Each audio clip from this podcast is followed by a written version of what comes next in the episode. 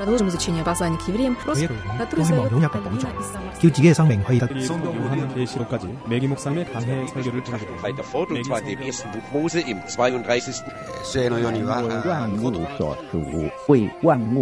¿Quién sabe cuántos idiomas hay en el mundo? Todos ellos tienen sus códigos y símbolos, y muchas veces con sentidos totalmente opuestos.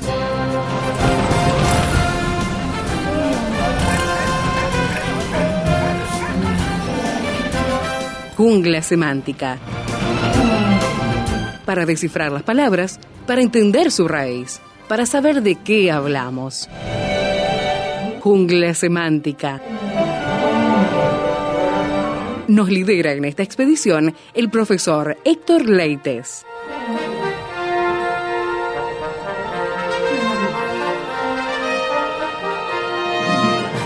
La jungla semántica nos invita a volver a Primera de Pedro con el pastor Héctor Leites, a quien le damos la cordial bienvenida a este programa de Radio Transmundial. ¿Cómo estás? ¿Qué tal Esteban? ¿Qué tal amigos? Y muy feliz, por supuesto, de estar en Jungla Semántica, en esto de las imágenes verbales escritas en el libro de Primera de Pedro.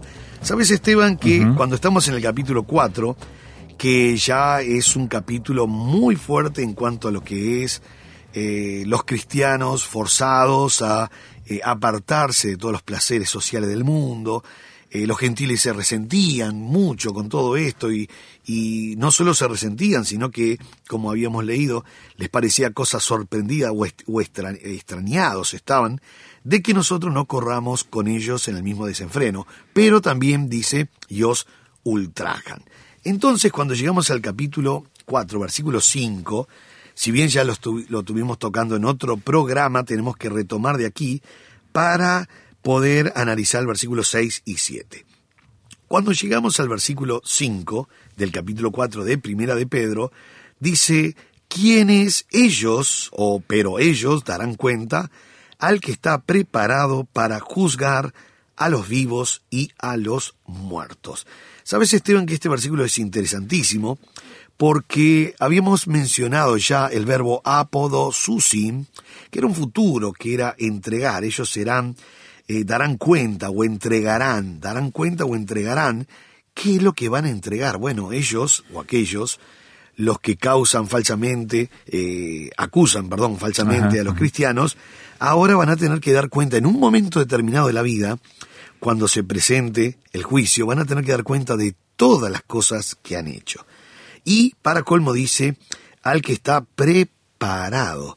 En el griego habíamos observado que era estar eh, preparado de la palabra getoimos, que el que está prontamente preparado para juzgar. Atrás de la puerta habíamos dicho. Sí, ahí, ahí. Ahí, en el momento, justo antes de golpear, ya se abrió la puerta.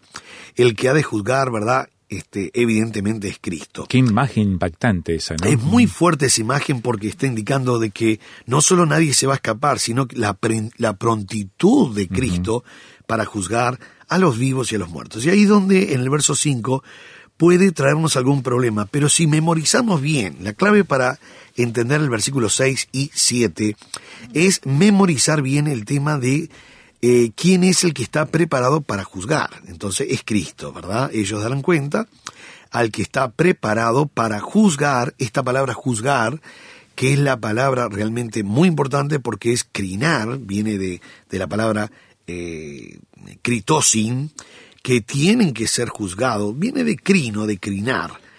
Entonces dice, para juzgar a los vivos y a los muertos. Ojo con esta palabra vivos y muertos, porque no está hablando de espiritualmente, sino vivos como bios, vida, Sí. pero también este, estén muertos como necros. Entonces hay que tener cuidado aquí, porque está hablando de una vida física, si bien la palabra es osin, en este caso, Ajá, ajá. es vida física, y cuando habla de necros no habla de vida espiritual, sino de vida física también. Eh, no está hablando de muertos en pecado, está hablando de los que murieron literalmente.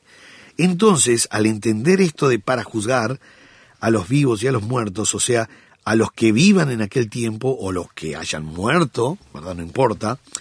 Ahí viene el versículo 6 que podría llegar a tener algún problema si no tenemos el contexto. Veamos. Porque el versículo 6 dice, porque por esto también ha sido predicado el Evangelio a los muertos, para que sean juzgados en carne según los hombres, pero vivan en espíritu según Dios. Hay que tener cuidado, Esteban, porque como está hablando de muertos físicamente, Sí. eh, podemos pensar que alguien fue a predicarles a los muertos, como Cristo predicando a los muertos. No, no, no, no, no, no. Estos muertos se les predicó cuando estaban vivos. ¿Cómo sabemos esto? Bueno, analizando el versículo 6 comienza con un porque. Porque es el famoso en el griego que da la razón. ¿Y la razón de qué? Del verso 5 que dice para juzgar. Por eso dice el 6. Porque por esto. La pregunta que debo hacer es, ¿qué es esto? ¿Por esto qué? De que Cristo va a juzgar. Entonces, por esto de que Cristo va a juzgar, y está juzgando, también, ese también le da la fuerza de lo que se hizo, ¿no? También ha sido. Hay que tener cuidado porque este verbo ha sido no dice está siendo, ha sido. Ha sido. Es un aoristo primero indicativo pasivo. ¿Qué quiere decir? Al ser tiempo pasado puntual, los tiempos auristos son puntuales. Digo esto porque hay tiempos eh, pasados que no son puntuales, como el imperfecto. Esto es un tiempo puntual, es un tiempo auristo indicativo pasivo. Por lo tanto, del verbo evangeliste. Claro. Quiere decir que si ya ha sido predicado a estos muertos, quiere decir que era cuando estaban vivos. ¿no? Exacto, No, no se está predicando a todos los muertos. Por eso, una correcta traducción sería, aún a los que están muertos, que estaban vivos cuando oyeron el mensaje, y ahora están muertos, también van a ser juzgados Claro, porque se les predicó en su momento. en su momento. Eh, por eso esa palabra muertos no debe tomarse, este, digamos, como muertos espiritualmente, muertos en pecado, sino literalmente, como menciona el versículo 5, que la palabra necros. Necros. Habíamos inclusive parafraseado en esa ilustración que yo te decía, Esteban, que nadie va a pensar si yo te invito a ir al cementerio y me, nos paramos frente a una lápida y yo comento en voz alta y digo, y te digo, Esteban, pensar que yo les prediqué a estos muertos. Nadie va a pensar que yo estuve la noche anterior adentro de la tumba para predicar. Claro. Todo el mundo va a decir, bueno, cuando estuvieron vivos, Héctor les predicó. Bueno, eso es lo que está diciendo aquí, que no tiene absolutamente nada que ver con 3.19, que fue y se predicó a los espíritus encarcelados. Y la palabra predicó no es evangeliste, Claro. es ekeruxen, que es una proclama de victoria que se dio a los que habían sido condenados. Y ahí se entiende el contexto, entonces. El contexto, exactamente, que no tiene absolutamente nada que ver 3.19 con 4.6. Seis. Muy bien, cuando llegamos al versículo 7, es interesante este versículo porque en este versículo hay una gran nota de, de- de, digamos, de Pedro eh, poniendo énfasis en el servicio. Todo lo que es servicio, todo lo que es este, eh, digamos, un trabajo para el Señor. No es que cambia el tono, ¿verdad? Porque sigue hablando del servicio en medio de la prueba. El servicio en medio de la prueba. No nos olvidemos, Esteban, que eh, a, a veces hace tanto tiempo que estamos con Primera de Pedro que podemos perder la, la perspectiva primaria que dijimos. Primera de Pedro es el único libro por excelencia, no, no, no el único que menciona las pruebas, sino por excelencia que habla de por qué tenemos pruebas y cómo salir victoriosas de ellas. Por eso este, eh, este libro nos enseña de cómo poder servir a Dios en tiempo de crisis y recuperar el gozo perdido. Es Primera de Pedro, es la carta por excelencia. Por supuesto que hay otros libros que hablan de luchas, pruebas, dificultades, aflicciones, persecuciones, como vemos en los libros del Antiguo Testamento, un Amós, un Isaías. Pero este libro, en el Nuevo Testamento, es el libro que explica por qué tenemos pruebas y cómo salir en victoria de ellas. Entonces en el versículo 7 dice, mas el fin de todas las cosas se acerca. Qué interesante esto, ¿no? Sed, pues, sobrios y velad en oración. Entonces, Esteban, cuando nosotros estamos aquí en este versículo 7, como el fin de todas las cosas. Eh, una gran nota que suena siempre en el Nuevo Testamento, que es el fin de todas las cosas, ¿no? O como dijo Pablo allí en Romanos 13, dice, la noche está avanzada y se acerca el día, desechemos pues las obras de las tinieblas y vistámonos las armas de la luz. La noche está avanzada, pero dice enseguida, se acerca el día. Esa es la nota siempre que suena con mucha frecuencia en el Nuevo Testamento. Hacemos una pausa entonces y retomamos este versículo 7 para ver de qué está hablando Pedro cuando habla que el fin de todas las cosas se acerca. Todos los días estamos contigo. Radio Transmundial Uruguay, 610 AM, comunicando esperanza al mundo.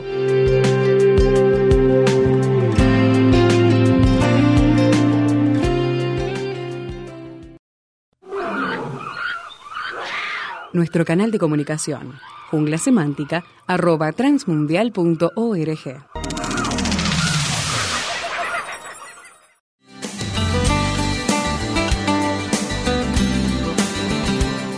Prepárese con el Seminario Bíblico de Fe, enseñando con excelencia para un servicio eficaz. Seminario Bíblico de Fe.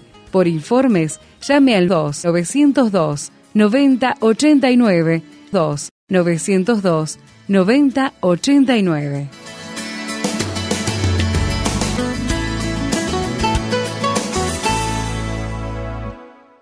Mas el fin de todas las cosas se acerca. Sed pues sobrios y velad en oración, dice el apóstol Pedro en el capítulo 4, versículo 7 de su primera carta.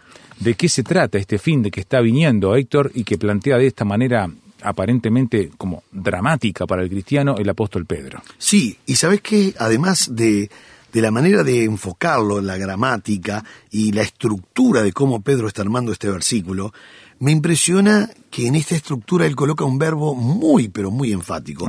Porque en todas las versiones latinas, Esteban, dice se acerca, en otras dice está cerca. No es ni se acerca ni está cerca, ni se acercará. Es un tiempo pasado perfecto. O sea, deberíamos leer, más el fin de todas las cosas se ha acercado ya. Entonces, al poner un verbo que está, por supuesto, no solo se, ha, eh, se, acerca, sino se ha acercado. El verbo es en jinken, en jinken. Este verbo en jinken, eh, que es un verbo que está en tiempo perfecto, indicativo, activo, recordemos a los oyentes este, que los tiempos perfectos es un tiempo pasado. Pero no solamente es un tiempo pasado, hay que recordar que es un tiempo pasado, la acción es pasada, pero es puntual, acabada, completa y finalizada. Entonces uno dice, pero ¿cómo, cómo que, que, ya es una acción pasada y completa? ¿Cómo es que el, el tiempo ya se acercó? Bueno, eh, es una manera, es una, digamos, una figura de dicción de decir, ya el tiempo se ha acercado. Entiendo. Ya el tiempo es corto, ya el tiempo es avanzado. Es una manera de poner énfasis. Fíjate que es el mismo verbo, Esteban, empleado por Juan el Bautista cuando dijo, en, allí en Mateo 3 se menciona diciendo, arrepentíos porque el reino de los cielos se ha acercado ya, no es que se acerca, se ha acercado. O sea que había algo ya presente. Lo interesante en esto de presente, Esteban, es la seguridad de que nosotros ya estamos esperando la venida. No es que es algo, si bien es algo futuro, se llama en el griego ese, presente futurista que está diciendo es algo que va a venir sí o sí, es, cuestión de tiempo nomás, pero ya es, ya es presente, ya es consumado, ya se dijo en el tiempo pasado que Él viene, por lo tanto es, una, es un hecho ya realizado en la mente de Dios, por eso el tiempo perfecto. Y lo que quiere hacer este Pedro aquí es poner énfasis que el fin de todas las cosas no solo se acerca, sino se ha acercado, en Jikenken la idea es perfecto indicativo activo. Inclusive Santiago, eh, allí en el capítulo 5, hablando no solo de la llegada del Mesías, sino de la segunda venida, en Santiago capítulo 5, verso 8, dice, tened también vosotros paciencia y afirmad vuestros corazones porque la venida del Señor se acerca. Y está diciendo, se ha acercado. Entonces uno dice, pero entonces, ¿es fuerte esto? Sí, es muy fuerte. El fin de todas las cosas ya se ha acercado. Entonces, ¿cuál está, cuál es la orden o por lo menos cuáles son los eh, la, la, la, base en la cual Pedro está mencionando que tenemos que prepararnos? Y en base a esa proximidad inminente de la venida del Señor, aunque ya está en el plan de Dios, por eso se ha acercado, él va a mencionar cuatro demandas y realmente Ajá, son ajá. formidables. Si ponemos atención, él menciona en el versículo 7, sed pues sobrios, Sobrios. sobrios. La palabra sobrios, lo primero que menciona es estar sano de juicio. Sano de juicio. Sí, sano de juicio. Es interesante eh, eh, esta palabra sano de juicio. El, el- el ver- el verbo es un tiempo auristo, sofronei, sofronei, estar sano de juicio de mente. ¿Sabe que la versión 60 no menciona esa palabra sano de mente? La versión 60 dice, sed pues sobrio y velad en oración. Y uno dice, pero la palabra sobrios es eh, nefontes. Y orar en oraciones proseujas. Pero está faltando la palabra sofronei. Sí, la versión 60 este, ha omitido esa palabra de mantener nuestra mente con sensatez. Realmente es muy fuerte, porque lo primero que menciona es estar sano de juicio. Y uno dice estar sano de juicio, porque sofronei, que es un auristo imperativo activo, para colmo Esteban, eso de estar sano de mente, sano de mente, Sí. es tan imperativo. Ah. O sea que en Es base una orden, es una orden, es una orden. Justamente eh, Pedro habla del servicio, habla del sufrimiento, habla de algunas demandas, habla en base a la proximidad de la inminente venida del Señor, eh, nos da y nos muestra estas hermosas cuatro demandas. La primera que falta en la versión 60 es estar en su sano juicio, o sea, sofronei, que viene de, de- de sofro- sofronón, que es mente, o sofronésate, que es estar en, en un estado eh, eh, con el juicio Sí, sí. bien, sano, con una mente sana. Y, ¿sabes, y, Esteban? y que- este Dios habla hoy dice, sean ustedes juiciosos. Ah, pone, eh, esa versión lo pone. Sí, sí. Lo pone, lo pone. Sean ustedes juiciosos. Sí, y después de que de y dedíquense seriamente a la oración. Ah, ahí está. Bueno, es interesante todo esto, ¿no? Eh, porque Sofronein es muy fuerte. Para colmo está en un auristo imperativo, que es estar en sano juicio. Ahora, cuando uno empieza a mirar y observar la etimología de las palabras, eh, la gran característica de la sensatez es que las cosas se tienen que ver en su propia perspectiva Ajá. ve que eh, qué cosas son importantes, cuáles no, qué es lo que me pide el Señor, qué es lo que no me pide el Señor. O sea, una mente sana, estamos hablando de razonar lo que el Señor está pidiendo. Dice, no hagan esto, hagan esto otro. Una mente sana, juiciosa, una mente de sano juicio, no se deja arrebatar por el entusiasmo repentino, transitorio, ni un fanatismo desequilibrado, sino que es una mente sana, ¿no?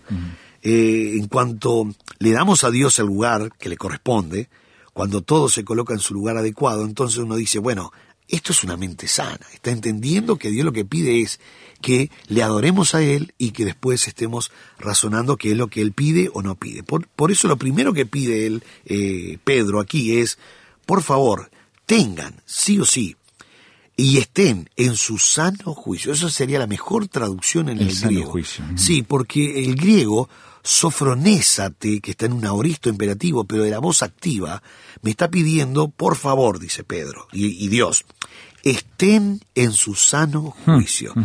Mantener nuestra mente con sensatez en el Señor, obedeciendo, mirando, estudiando, este, analizando lo que Él me dice, razonando. Es muy bueno este verbo, realmente a mí me encanta este verbo.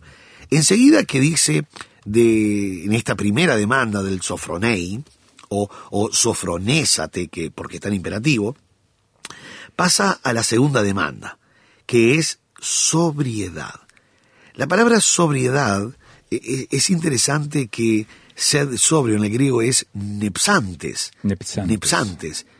Eh, es, está en imperativo también, auristo del imperativo, es una orden. Es mantener eh, vuestra sobriedad. El verbo este, que usa Pedro este, es nefein. Nefein. Ese nefein es una raíz de ser sobrio en contraposición de estar borracho, estar Claro, fuera de sí, que mi mente esté controlada por, por Otras algo cosas, externo, ¿verdad? Eh, después, por supuesto, adquirió la idea de actuar sobre y sensatamente eh, o sea, no, no ser frívolo e irresponsable. Pero realmente nepsante es un verbo muy fuerte. Eh, la idea griega es estar sin toxina en el cuerpo. Sin toxina en el cuerpo. Sin toxina. Qué interesante. Es el mismo, ver, es la misma, el mismo verbo que aparece en, en, en 1 Pedro, ya lo vimos hace un buen tiempo, en el versículo 13, en el capítulo 1, versículo 13 dice, por tanto, cenid los lomos de vuestro entendimiento, sed sobrios, ahí está Nefontes, eh, para colmo no es sed, sino siendo continuamente, porque es un participio, sobrios, y esperad por completo. Sed sobrios, siendo sobrios, sin toxina, maduros, cabales, y la idea es, eh, por supuesto, en contraposición de, de algo que controle mi vida. Por eso se habla del borracho y el sobrio. Claro. Está sobrio. Y uno dice, ¿qué, ¿por qué decimos está sobrio? Eh, porque en realidad no se deja controlar por el alcohol. Mm. Él no tiene toxina en su sangre. Es la misma estructura de verbos en griego en el 5.8 cuando dice sed sobrios y velad porque vuestro adversario el diablo. Y sí, sí, sí, sí, sí, sí, 5.8. La, la, que vamos a ver ahora más adelante, claro, ¿verdad? Sí, sí. Sí, sí, sí, estar despierto. O sea que lo usa varias veces Pedro. Este. Sí, y vos sabés que Esteban lo, lo usa eh, de una manera imperativa siempre. Sí, y Siempre utiliza, imperativo. Sí, y utiliza el auristo imperativo para decir, bueno, háganlo ya de una vez por todas. Porque los auristos son puntuales.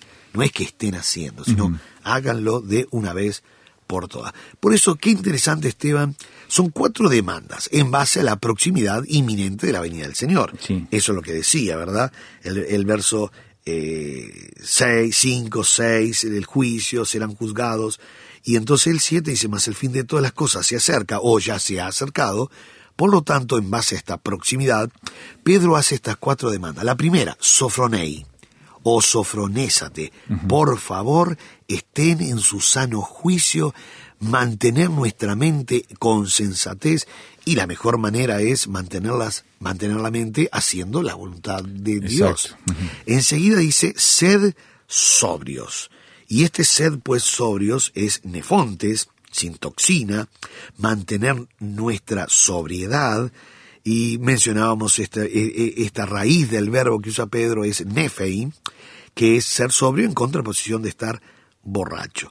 Y eh, no vamos a terminar todas las palabras, pero por lo menos para finalizar, cuando dice eh, velad en oración, debemos sí o sí velar en oración. En el griego, el proseujas, eh, oraciones quiere decir proseujas, debemos estar orando, eh, preservar nuestra vida en oración, tenemos que eh, entender y comprender que la primera necesidad de la oración es el sincero deseo de descubrir la voluntad de Dios. Cuando yo me arrodillo, cuando yo reconozco el señorío de Dios, cuando yo estoy orando, ¿sabes, Esteban, que cuando estoy orando, lo primero que yo tengo que entender es, estoy enfrente del soberano, del eterno, Amén. del rey de reyes, el señor de señores. Es mi señor. Entonces, al entender eso, yo no voy a decir, Dios, tenés que hacer esto porque soy tu hijo. No voy a reclamar, ni visualizar, ni confesar, ni decretar, ni pactar. Eh, solo voy a rogar que se haga conforme Amén. a la voluntad de Dios. Por eso él en esta tercera eh, demanda, ¿verdad? Él está diciendo, por favor, eh, que su vida sea una vida de oración y de sincero deseo de descubrir la voluntad de Dios para nuestras vidas. Así es, querido amigo, vamos a finalizar en el próximo programa con este versículo 7, pero qué bueno es que podamos en estas tres demandas de tener una mente realmente juiciosa, de estar realmente eh, velando en sobriedad, sin toxina y sobre todas las cosas, eh, estar orando, reconociendo la soberanía de Dios y por supuesto un fuerte y sincero deseo de descubrir la voluntad de Dios para nuestras vidas. Dios les bendiga ricamente.